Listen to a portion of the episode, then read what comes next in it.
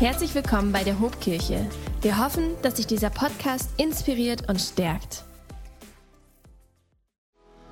Yes, einen schönen guten Morgen euch, ihr Lieben. Ich freue mich, wie cool. Was für ein schöner Sonntag, den wir gemeinsam zelebrieren dürfen. Taufe in beiden Gottesdiensten, an allen unseren Standorten und dazu noch Bombenwetter. Du hast gesagt, Ben, wenn Werder gestern nicht verloren hätte, das wäre das, wär das Wahnsinnswochenende gewesen. Freunde, schön, dass ihr da seid. Ich freue mich mit euch, ähm, in ein Thema einzusteigen. Wir befinden uns nicht in einer Predigtserie, sondern an einem sogenannten freien Sonntag. Und Gott hat mich in der Vorbereitung ein bisschen überrascht. Ähm, ich habe in den letzten Wochen und Monaten ein bisschen privat studiert und mich ähm, in ein paar Dingen einfach weitergebildet und es einfach nur für mich gemacht. Und der Gedanke war nie, dass da irgendwie eine Predigt draus entsteht. Ähm, und in der Predigtvorbereitung habe ich Gott dann gefragt, okay Vater, was, was, was, was können wir weitergeben? Was willst du uns als Kirche vielleicht mitgeben? Und er hat gesagt, das. Okay, dann habe ich gesagt, okay Gott, dann machen wir das. Und wir kratzen ein bisschen an der Oberfläche, was ich genannt habe, eine lebenslange Reise. Und ich möchte beten und den Heiligen Geist einladen, dass er lehrt und dass er redet. Jesus, ich danke dir dafür, dass wir hier sein dürfen, dass wir Gottesdienst feiern dürfen. Ich danke dir dafür, dass dein Heiliger Geist hier ist. Und ich möchte dich so sehr bitten, Heiliger Geist, dass du derjenige bist, der uns lehrt. Ich bete darum, dass es nicht meine Worte sind, die wir hören, sondern dass es dein Wort ist, das die Autorität bekommt, dass deine Gegenwart ist, die uns mit reinnimmt und dass du es bist, der uns lehrt, Jesus. Wir sind deine Nachfolger und wir wollen unser Leben mit dir gestalten auf einer lebenslangen Reise. Ich bete, Vater, darum, dass du uns mit reinnimmst in das, was wir hören müssen. Wir brauchen dich, Jesus, und wir suchen deine Gegenwart diesen Morgen. Amen. Amen. Ich darf euch einladen, aufzustehen. Wir wollen den Bibeltext lesen von heute aus Lukas 9 ab Vers 57. Als sie weitergingen, wurde Jesus von einem Mann angesprochen. Ich will dir folgen, wohin du auch gehst, sagt er. Jesus erwiderte, die Füchse haben ihren Bau und die Vögel ihre Nester, aber der Menschensohn hat keinen Ort, wo er sich ausruhen kann. Zu einem anderen sagte Jesus, folge mir nach.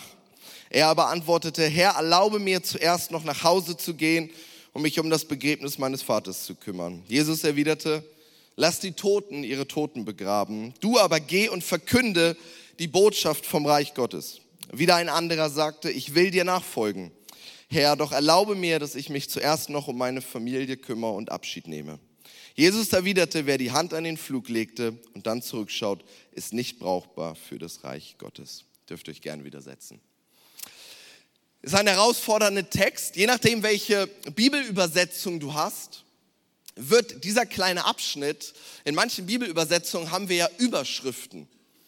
Und je nachdem, welche Bibelübersetzung du hast, ändert sich die Überschrift ein bisschen, aber ähm, oft steht da die, die, die Kosten oder die Kosten der Nachfolge, der Preis der Nachfolge. Und dann kommt dieser Text. Und es führt uns auf die Wahrheit zu, dass die Nachfolge uns manchmal auch etwas kostet. Und wir haben als Kirche, als Hobkirche eine Vision, was uns antreibt, wo wir hinwollen. Und der zweite Aspekt unserer Vision lautet, wir wollen zu leidenschaftlichen Nachfolgern von Jesus werden. Und wir haben da ja nicht nur festgehalten, wir wollen Nachfolger von Jesus werden. Nein, wir haben festgehalten, wir wollen leidenschaftliche Nachfolger von Jesus sein. Oder? Das bedeutet, das impliziert, ey, da muss Feuer sein. Da muss Leidenschaft sein. Das will man mit dem ganzen Herz machen und nicht nur einfach so absitzen. Und manchmal darf und muss es vielleicht auch was kosten. Und diese lebenslange Reise, auf der wir unterwegs sind, die möchte ich mit uns ein bisschen anschauen und uns in das Thema der geistlichen Transformation und geistliche Veränderung reinführen. Wir alle sind auf einer Reise. Hier lesen wir es. Jesus fordert Leute auf, folge mir nach, lauf mir hinterher, geh mit mir auf eine Reise. Jesus wird von Menschen angesprochen, die sagen, darf ich dir hinterherlaufen? Darf ich dir folgen?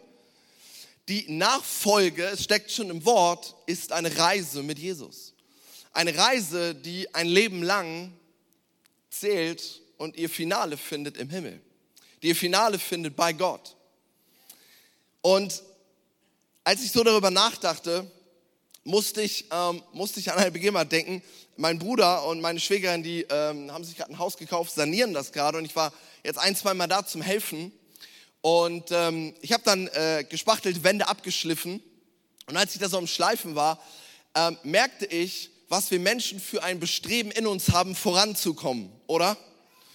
Und ich spielte irgendwie mit diesem Schleifgerät und dachte, okay, ich brauche mehr Power.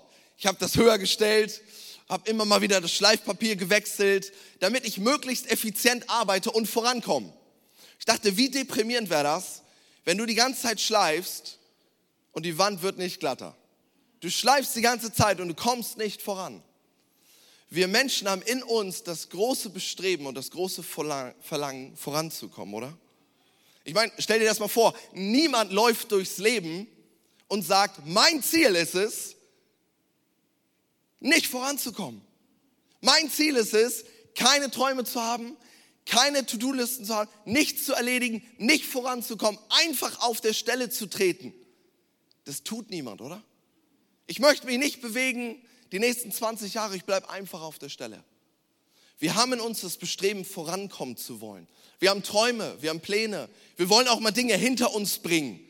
Wir denken in Abschnitten. Wir haben Ziele, Meilensteine. Und das ist gut und das ist cool so. Und genau so ist unsere Reise mit Jesus. Wir haben Abschnitte, wir haben Meilensteine, wir haben vielleicht auch Ziele.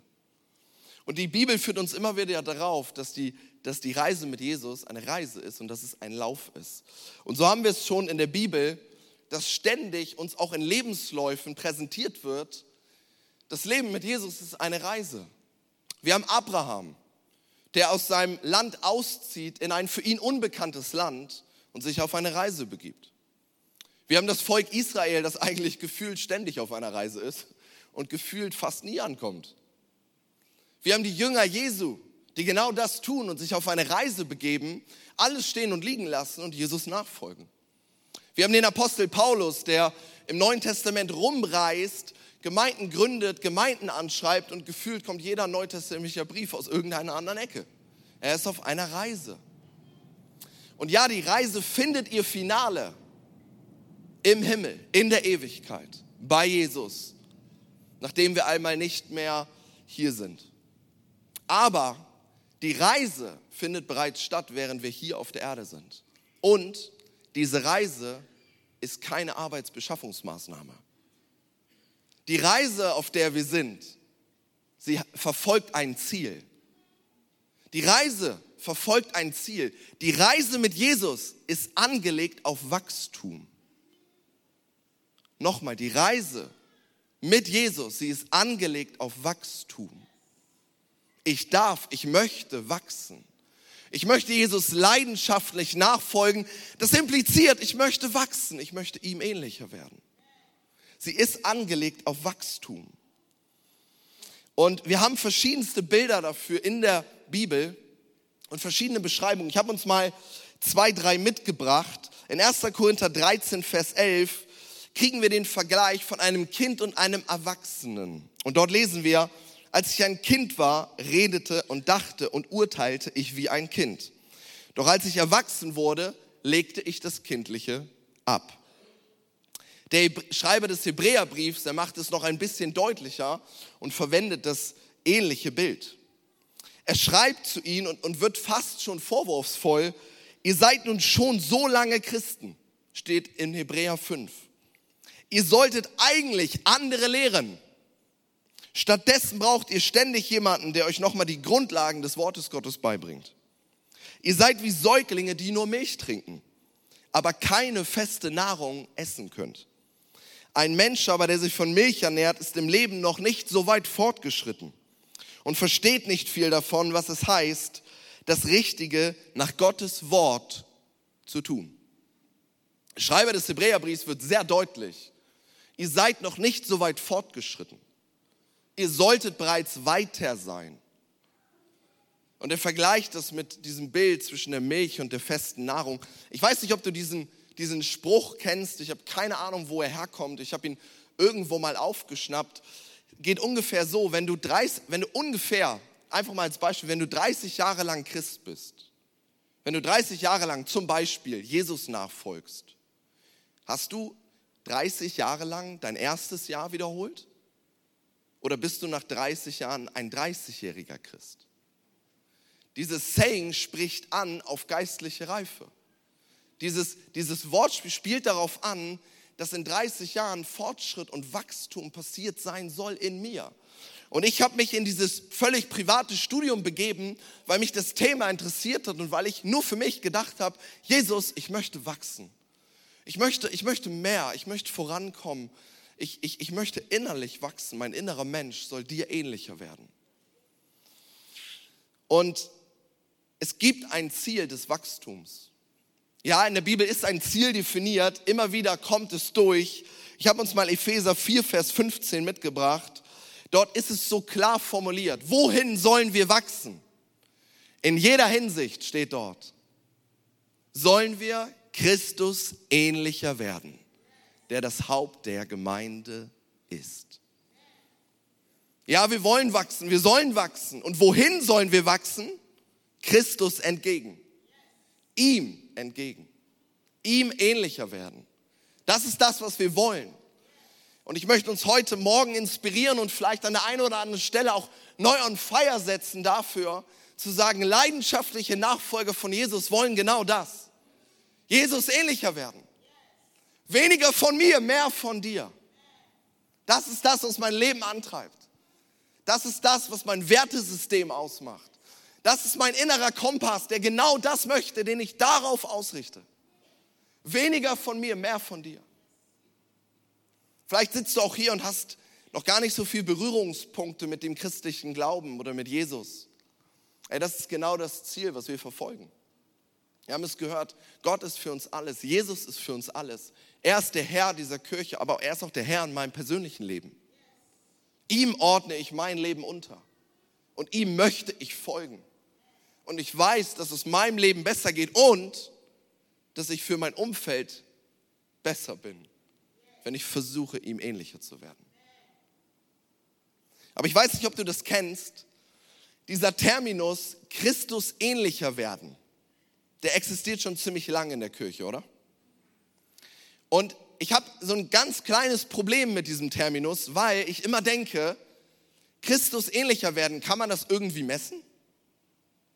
Also ja klar, wir sehen in den Evangelien, wie Jesus gelebt hat, was er gelehrt hat und was er uns für ein Vorbild war. Aber an sich geistliches Wachstum zu messen, ist eine schwierige Angelegenheit, oder? Vielleicht manchmal sogar eine gefährliche Angelegenheit und das geistige Wachstum von anderen Leuten zu bemessen, möchte ich gar nicht. Wenn, dann geht es mir hier um mich, um meine Reise, um mein persönlich Inneres. Aber es ist eine schwierige Sache und ich habe mich ein bisschen auf die Suche gemacht, ähm, was kann mir denn Orientierung geben?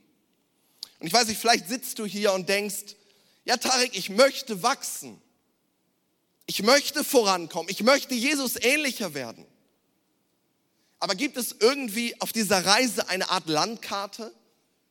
Oder gibt es Meilensteine, an denen ich mich orientieren kann?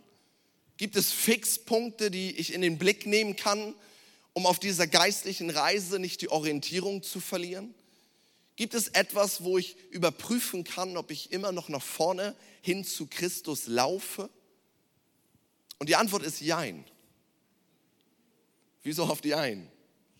Nein, eine, eine klassische Landkarte, wie wir sie mancher vielleicht hätten haben wollen, gibt es so klassisch nicht. Aber es gibt mehr, als ich oft dachte. Und zwar gibt es einen Schatz, den wir selten oder den ich selten hebe. Und das ist der Schatz der Vergangenheit. Wir blicken auf 2000 Jahre Kirchengeschichte zurück. Weißt du, was das große, große Plus und große Vorteil hierbei ist? Wir haben Dutzende und Abertausende Leute vor uns, die den Lauf schon vollendet haben. Wir haben etliche Leute, die uns vorangegangen sind, die diese Reise mit Jesus, jedenfalls auf der Erde, schon abgeschlossen haben. Die den Lauf schon vollendet haben. Und wenn man sich das Kirchen historisch mal ein bisschen anguckt, dann ist es total spannend, worauf man stößt. Ich bin auf etwas gestoßen, das sich im Englischen Stage Theory nennt. Es ist so viel übersetzt wie Stufen- oder Ebenentheorie. Und es sind Ebenen und Stufen des geistlichen Wachstums, des geistlichen Fortschritts.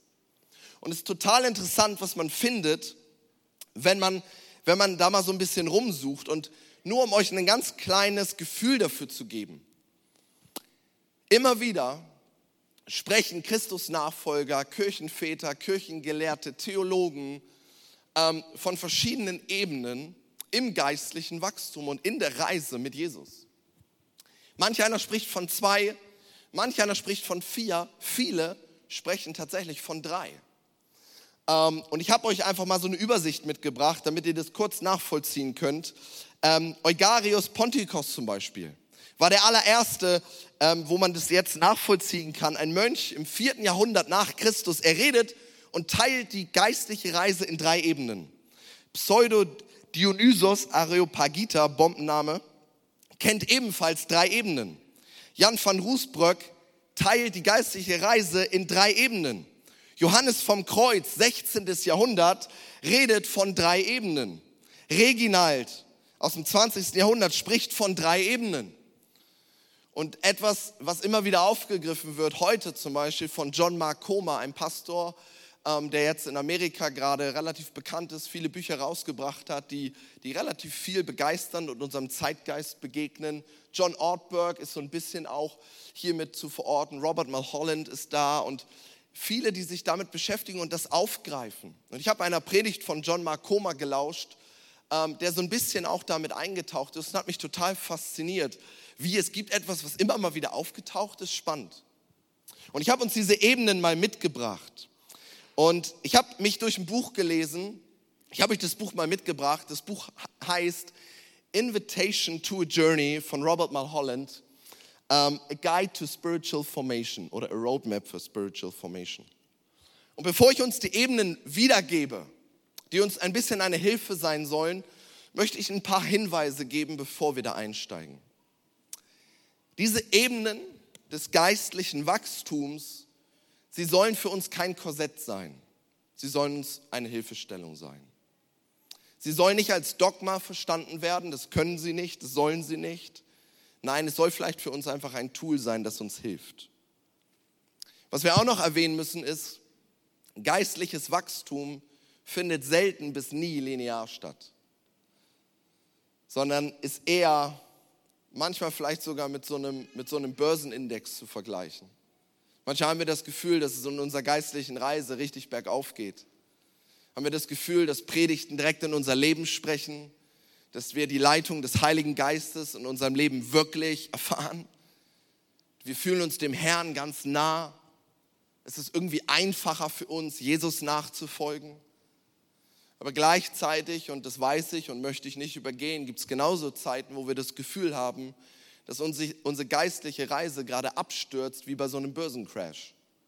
Und wir das Gefühl haben, dass gerade nichts funktioniert, dass der Herr ganz weit weg ist, dass keine Predigt zu mir spricht, dass kein Impuls da ist, dass ich das Gefühl habe, nicht geleitet zu werden durch den Heiligen Geist. Und vielleicht ist es deine Situation, wo du hier gerade zuhörst oder sitzt und dir möchte ich sagen, das ist überhaupt keine Einteilung, die dich bewerten möchte. Jesus steht nicht oben im Himmel und verteilt Noten. Und die richtig gute Nachricht ist, egal wo du auf deiner geistlichen Reise stehst, Jesus kann dir überall begegnen. Jesus kann dir überall begegnen, er kann dich überall an die Hand nehmen und dich rausführen. Jesus kann dir überall begegnen, dir Hilfestellung und die Orientierung geben. Und genau das wünsche ich dir. Und wir als Kirche glauben das. Und wenn das deine Situation ist, dann wollen wir am Ende des Gottesdienstes beten oder vielleicht meldest du dich bei unseren Gebetsteams, sodass wir vielleicht für dich beten können, dass wir dich begleiten können auf deiner geistlichen Reise. Ein zweiter, dritter Hinweis, in geistlichen Wachstum, auch das soll und darf erwähnt werden, geht es natürlich nicht nur bergauf, man kann auch stagnieren und man kann auch zurückfallen. Und man befindet sich in seinem Leben grundsätzlich nie auf nur einer Ebene, sondern in verschiedenen Lebensbereichen ist man vermutlich unterschiedlich weit oder unterschiedlich reif. Ergo, unterschiedliche Bereiche meines Lebens haben oft auch unterschiedliche Ebenen. Und jetzt habe ich euch die Ebenen einmal mitgebracht in einer, in einer kleinen Vorschau und äh, in so einem kleinen Pfeilsystem. Und wenn du dir das jetzt anguckst, dann denkst du, Tarek, Du hattest zwar Mathe-Leistungskurs, aber du warst wahrscheinlich unfassbar schlecht, weil das sind vier. Genau, ich, wir haben drüber geschrieben, the three stages, aber es sind vier. Ähm, warum? Weil es gibt eine Vorstufe, die Stufe Null. Und da wollen wir ganz kurz drüber reden. Diese vier Ebenen, ich hoffe, ihr seid bereit. Wir starten mit Ebene Null. Das, was äh, mal Holland und viele andere vor ihm Awakening nennen, Erwachen. In dieser Phase erwacht ein Mensch zur Realität Gott gegenüber, zum allerersten Mal. Es findet eine Begegnung, ein Erwachen mit Gott statt und infolgedessen dem eigenen Selbst. Das kann entweder allmählich passieren oder völlig radikal. Es kann an einem ganz normalen Tag oder an dem nichts Außergewöhnliches ist oder es kann durch ein ganz besonderes Event stattfinden. Oft sind in dieser Ebene zwei Emotionen vorherrschend. Erstens ein Wohlempfinden und zweitens ein Unbehagen.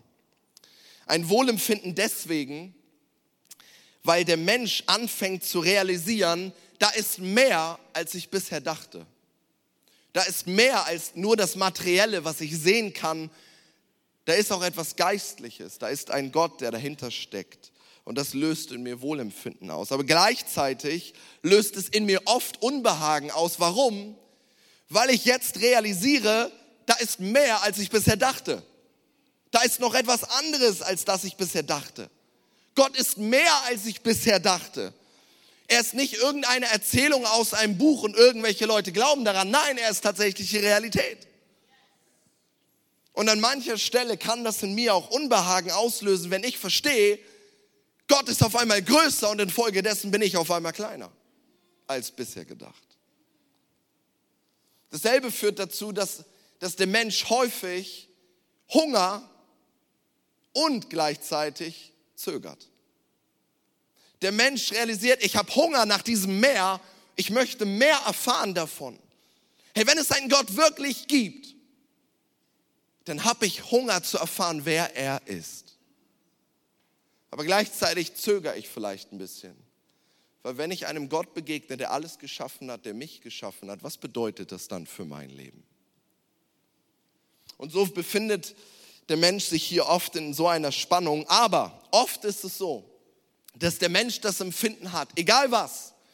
Aber ich muss und ich möchte auf diesen Gott reagieren. Ich möchte in irgendeiner Form eine Antwort bringen. Ich möchte in irgendeiner Form mich darauf einlassen. Und das Finale dieser, dieses darauf Einlassens ist das, was wir als Wiedergeburt kennen. Das Finale dieser Ebene ist, ich gebe mein Leben Jesus. Und die, die Wieder, der Wiederglaube, ich komme zu neuem Glauben, zu neuem Leben in Christus. Ja, und der nächste Schritt davon ist das, wovon wir heute Zeuge wurden. Die Taufe. Hey, wir haben es von unserem Pastor Ben gehört. Wenn wir unser Leben Jesus geben, dann ist das das Einsteigen in die geistliche Reise. Und ein nächster Schritt ist, ich bekenne jetzt vor der sichtbaren und unsichtbaren Welt, ich gehe auf dieser Reise. Ich folge Jesus. Und wenn du hier bist und das vielleicht noch nie getan hast, ich will dich ermutigen. Hey, das ist der Beginn deiner Reise. Zum Punkt der Taufe müssen wir nicht alles verstanden haben. Das haben wir sowieso nie. Wir können uns auf den Weg machen, weil so ein ganz bisschen vergleichbar mit der Hochzeit, die Hochzeit findet statt und das Symbol der Hochzeit ist der Ring. Jetzt können Leute sehen, ich bin verheiratet. Ich bin auf einer Reise mit Jesus und an der Taufe können Leute sehen, ich bin auf einer Reise mit Jesus. Ja, das ist so ein Privileg, Menschen taufen zu dürfen und auf ihrer geistlichen Reise begleiten zu dürfen. Auf dieser Reise befinden wir uns alle. Und das ist diese Vorstufe Awakening oder Erwachen. Die erste Stufe, die erste richtige Stufe der geistlichen Reise, ich bin unterwegs, ist Purgation. Reinigung oder Buße. In dieser Stufe ist Sünde das vorherrschende Thema. Wir sind neu auf der Reise mit Jesus. Wir wollen unser Verhalten und unsere Sehnsüchte jetzt Christus ähnlich gestalten, so wie wir es eben gehört haben. Robert Mulholland schreibt hierzu, zu dieser Ebene, Purgation is the process of becoming integrated into the new order of being in Christ. Auf Deutsch, Reinigung ist der Prozess der Integration in die neue Seinsordnung in Christus. Und weil Sünde uns hier oft im Weg steht, ist Sünde das vorherrschende Thema in dieser Ebene. Es geht um bewusste und unbewusste Sünden. Es geht um Verhaltensweisen des alten Lebens, die oft konträr zu dem sind, was Gott in seinem Wort als seinen Weg offenbart. Es geht um tiefsitzende Vertrauensstrukturen, die herausgefordert werden. Und es gibt etwas, das den Nachfolger und den Mensch oft in eine Spannung bringt, vielleicht sogar auch in einen Glaubenskampf, vielleicht sogar auch etwas wie eine Glaubenskrise. Und das ist das Themenfeld gesellschaftlich akzeptiertes Verhalten, das von der Bibel her aber als Sünde definiert wird. Der Nachfolger von Jesus erlebt sich in der Spannung, hey, manches gesellschaftlich akzeptierte Verhalten ist konträr zu dem Willen Gottes, das er in seinem Wort offenbart. Und es ist eine Spannung, es ist eine Spannung, in der wir alle leben. Und wie gut es ist, dass wir als Kirche immer wieder darüber reden dürfen, dass wir in dieser Spannung einen Leiter haben mit dem Heiligen Geist. Hey, der Heilige Geist ist derjenige, der uns durch diese Spannung manövrieren darf. Und vielleicht ist es dein Schritt, dass du sagst, Heiliger Geist, bitte hilf mir, in dieser Welt so zu manövrieren, dass du, Jesus, geehrt wirst. Denn ich weiß, um mich herum gibt es Werte, gibt es Verhaltensweisen, die konträr sind zu dem, was du dir eigentlich wünschen würdest. Hilf mir, mich da durchzumanövrieren. Die zweite Ebene ist Elimination oder Erleuchtung. Das große Stichwort hier ist Gehorsam. Es geht jetzt hier um totale Unterordnung Gott gegenüber. Wir überlassen Gott die volle Kontrolle. Es ist das, was John Wesley the Christian Perfection nennt. Es kommt etwas zur Perfektion. Geistliche Früchte werden endgültig sichtbar, brechen durch. Und einer der wichtigen Sätze, die ich hier für mich erkannt habe, ist folgender. Wir glauben nicht nur Sachen über Jesus, wir glauben auch an das, was er über das Leben und über unsere Reise denkt. Nochmal wird es ein großer Unterschied. Wir glauben nicht nur Sachen über Jesus, wir glauben an das, was er über unsere Reise und über unser Leben denkt und sagt und möchte. Das führt uns auf eine Wahrheit zu Gehorsam. In mir ein Spannungsfeld. Es gibt einen Tarek-Weg und es gibt einen Jesus-Weg. Und manchmal liegen die nicht aufeinander. Und wenn ich dieses Zitat berücksichtige, dann bedeutet das, ich befinde mich in einem Spannungsfeld. Tarek möchte da lang gehen, aber ich spüre durch die Leitung des Heiligen Geistes, das ist nicht ganz der richtige Weg. Vielleicht ist das dein Spannungsfeld. Und du spürst, wie der Heilige Geist eigentlich anklopft und sagt, das ist nicht der Jesus Way. Das ist nicht der Jesus Way. Wir gehen hier lang. Und das, was diese Ebene abbildet, ist totaler Gehorsam, selbst wenn ich es nicht verstehe und selbst wenn ich es nicht möchte, wenn es konträr zu meinem eigenen Gefühlen ist. Ich ersetze die, meine eigenen egoistischen oder egozentrischen Gefühle durch den Willen Jesu. Totale Unterordnung, das Niederlegen der eigenen Krone hin zu Jesu Füßen. Sagt, ich bin nicht mehr Herr, du bist Herr.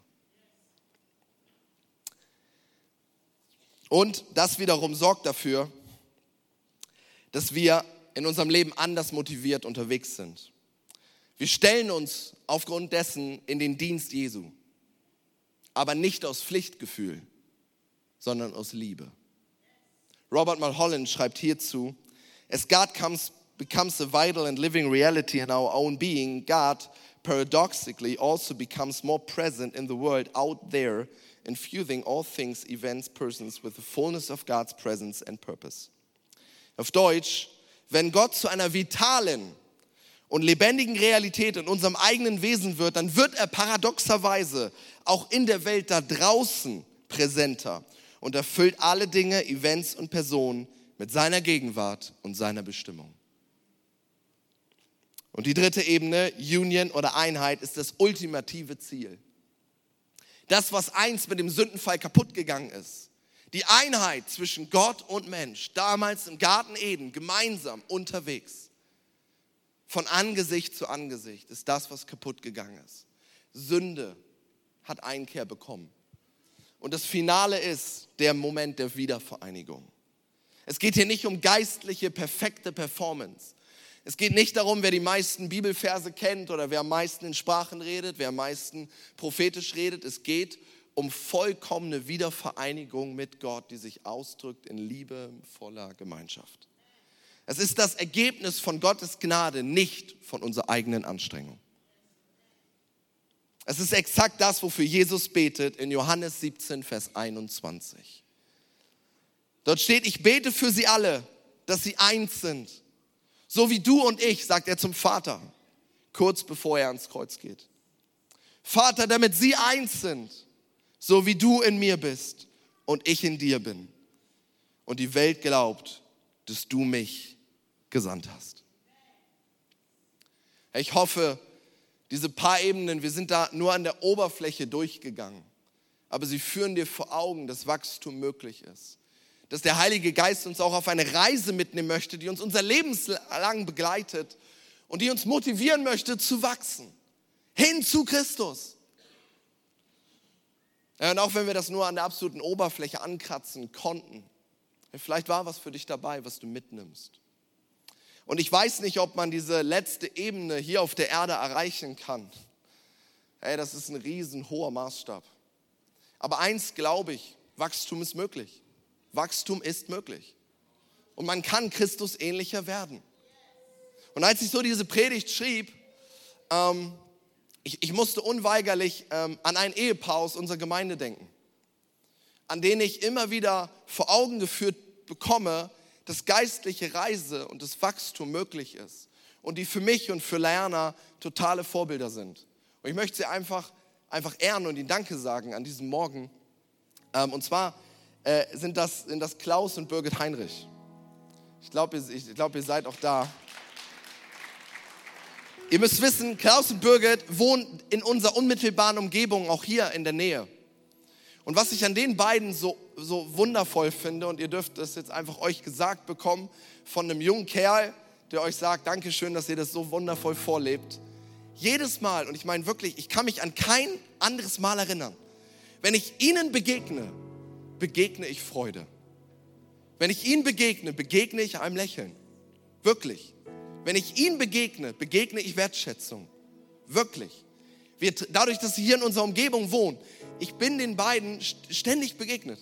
Ich bin losgejoggt, sie kommen mir mit Fahrrad entgegen. Ich bin einkaufen, sie stehen schon da. Ich bin hier in der Gemeinde unterwegs und sie begrüßen mich. Hey, manchmal habe ich einen guten Tag, manchmal einen schlechten Tag. Manchmal habe ich einen guten Job gemacht, manchmal nicht, keine Ahnung. Aber wenn ich ihnen begegne, ey, ich gehe ich gehe immer ein kleines bisschen fröhlicher. Weil ich jedes Mal in ein fröhliches Gesicht schaue. Und das meine ich wirklich ernst.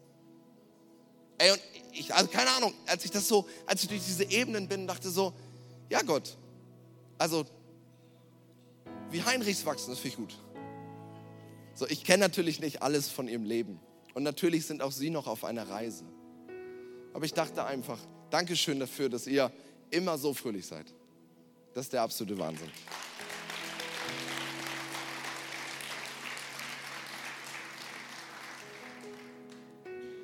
eine Frucht des Geistes. Ne? Hey, und am Ende dieser Predigt, vielleicht sitzt du hier und sagst, Tarik, ich möchte wachsen. Was kann mein nächster Schritt sein? Ich habe dir eine ganz schnelle Übersicht aufgeschrieben. Die ist natürlich nicht vollständig, aber vielleicht gibt es etwas, was du dir raussuchen möchtest. Vielleicht ist es für dich an der Zeit, dir einen Partner oder eine Kleingruppe zu suchen. Den Leben, das Leben nicht mehr alleine zu verbringen, sondern die geistliche Reise mit anderen zu gestalten. Vielleicht ist es für dich an der Zeit, die Gegenwart Gottes zu suchen und beides zu tun, reden und zuhören. Vielleicht besorgst du dir Ressourcen, die dich inspirieren. Vielleicht suchst du dir einen Mentor, der dich inspiriert. Vielleicht besuchst du Kurse, Events oder Konferenzen. Oder es ist an der Zeit für dich, dass du geistliche Disziplin einübst. Beten, kennen wir eine riesengroße Disziplin. Allein beim Thema Gebet merken wir, dass wir Riesenwachstumspotenzial haben. Robert Mulholland schreibt in seinem Buch dazu, dass wir Gebet oft verwechseln. Und er schreibt dazu, Gebet ist in erster Linie relational, nicht funktional. Nochmal, Gebet ist in allererster Linie relational und nicht funktional. Das bedeutet, Gebet ist in allererster Linie Beziehung und nicht Pflicht. Gebet ist in allererster Linie Begegnung und nicht Aufgabe.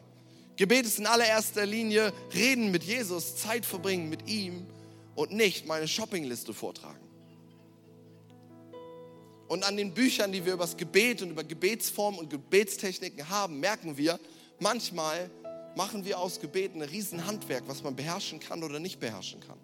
Und diese Ressourcen haben durchaus ihre Berechtigung. Aber sie dürfen uns nicht von dem Kern abhalten. Gebet ist keine Übung, die ich einfach tue, weil ich eine Shoppingliste habe oder weil ich richtig gut da drin sein kann oder weil ich ein Handwerk beherrsche, wie die Tatsache, dass ich, dass ich Zimmerer bin und, einen, und irgendwas bauen kann. Gebet ist in allererster Linie Begegnung und Zeit und, und unterwegs sein mit Jesus. Ein, etwas anderes, was du vielleicht schon mal gehört hast, Lectio Divina, ist eine Methode der betenden Meditation über das Wort Gottes. Vielleicht ist das was für dich. Oder Liturgie und Gewohnheiten einüben, Lobpreis, Proklamation, Fasten, Studieren, ein Retreat mit Gott, nur du und Gott, ein Urlaub mit Gott. Stille und Einsamkeit, der Sabbat, was auch immer. Alles nur so ganz kleine Dinge, die uns vielleicht helfen können auf unserer Reise mit Jesus. Und vielleicht ist was für dich dabei. Und ich lade euch ein, gemeinsam mit mir aufzustehen zum Ende dieser Predigt. Und ich möchte beten. Wenn du auf dieser geistlichen Reise bist und wenn du dein Leben Jesus gegeben hast, dann ist das für dich der Fall. Und wir alle gemeinsam sind auf dieser Reise. Und ich möchte einen kurzen Moment nehmen und beten für unsere Reise. Vielleicht bist du auch hier und genauso wie vorhin beschrieben, du hast das Gefühl, dass wie bei einem Börsencrash dein geistliches Leben oder deine geistliche Reise gerade brach liegt. Herr, dann möchte ich vor allem dafür beten. Jesus, ich danke dir dafür, dass wir gemeinsam unterwegs sein dürfen. Ich danke dir, Vater, dafür, dass wir die geistliche Reise gemeinsam teilen dürfen. Und ich möchte dich bitten, Heiliger Geist, dass du uns hilfst uns auf dieser geistlichen Reise zu manövrieren. Heiliger Geist, ich bete darum, dass du uns hilfst, unsere Reiserführer zu sein, uns zu leiten, dort, wo wir uns in Spannungsfeldern befinden, dass du uns den Mut gibst, nicht unserem Weg, sondern deinem Weg zu wählen. Und ich möchte vor allem beten für diejenigen hier, die vielleicht das Gefühl haben, dass ihre geistliche Reise gerade brach liegt, die sich vielleicht kaum vorstellen können, dass es wieder bergauf gehen kann. Heiliger Geist, ich möchte dich bitten darum, dass du ihnen in besonderer Stärke begegnest. Ich möchte dich bitten, Heiliger Geist, dass du ihnen dort begegnest, wo sie sind, dass du sie an die Hand nimmst, dass du redest, dass du Kraft schenkst, dass du Glauben schenkst, dass du Mut schenkst, diese Reise wieder aufzunehmen. Ich bete darum, dass du uns inspirierst zum Wachsen. Heiliger Geist, rede du doch jetzt zu Einzelnen. Leg du nächste Schritte aufs Herz. Inspirier du.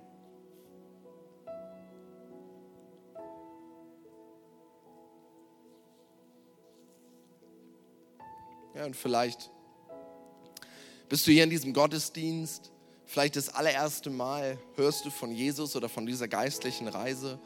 Ich hoffe, du hast ein ganz bisschen Einblick bekommen können, auf was für eine Reise wir uns befinden. Und um ehrlich zu sein, impliziert das, niemand von uns ist perfekt. Niemand von uns erhebt den Anspruch, es irgendwie besser zu wissen oder das Richtige irgendwie immer zu tun oder zu haben. Wir alle befinden uns auf einer geistlichen Reise durch ganz viel Gnade und Demut von unserem Herrn Jesus. Und wenn du noch nicht auf dieser Reise bist, aber du irgendwie vielleicht in dieser Predigt gemerkt hast, ich möchte gern mal auf diese Reise gehen mit diesem Gott, ob du ihn kennst oder nicht, dann möchte ich dich am Ende dieser Predigt einladen, dich vielleicht auf diese Reise zu begeben. Ich habe vorgestern ein Video gesehen. Meine Frau und ich, wir sind große American Football Fans. Und äh, wir sind Fans von dem Team Green Bay Packers aus Wisconsin. Und wir hatten eine Legende als Quarterback, Aaron Rodgers. Und nach 18 Jahren ist eine absolute Clublegende, er wird in die Hall of Fame aufgenommen, das ist alles schon sicher. Der Typ hat in 18 Jahren Karriere nie den, nie den Club gewechselt, immer an einem Ort. Natürlich wurde er zu einer Legende, jetzt schon. Aber er hat jetzt das letzte, das einzige in seinem Mal in seiner Karriere hat in den Club gewechselt, um noch ein oder zwei Jahre anzugreifen beim neuen Team. Und ich habe das erste Interview gesehen vor zwei Tagen bei seinem neuen Club. Und er wird jetzt 40 in diesem Jahr. Also ist ungefähr so in der Mitte seines Lebens, könnte man sagen. Und ich fand es interessant, was er gesagt hat. Ich habe schon viele Interviews von ihm gehört und ich erlebe ihn immer als jemanden, der sich selbst definiert, als ich bin auf der Reise. Und ich habe mir das aufgeschrieben. Er hat dort geschrieben, I'm a searcher, I'm a deep thinker. Ich bin ein Suchender und ein Tiefdenkender. Er sagt, ich, ich suche. I'm searching, I'm looking and I'm listening and I'm trying to figure out the best path for me. Er sagte, ich, ich suche, ich bin auf der Suche. Der Reporter fragt ihn, Aaron Rodgers, was bist du für ein Typ? Und er sagt das über sich. Ich bin auf der Suche, ich gucke, ich höre zu und ich versuche den besten Weg für mich in meinem Leben zu finden. Und in diesem Moment habe ich jemanden gehört, der so sehr auf der Suche nach dem Leben ist. Der so sehr auf der Suche vielleicht nach einem Sinn oder nach einem Zweck ist, auch wenn er jede Woche vor einem Stadion spielt mit 80.000 Menschen und der Star Quarterback ist.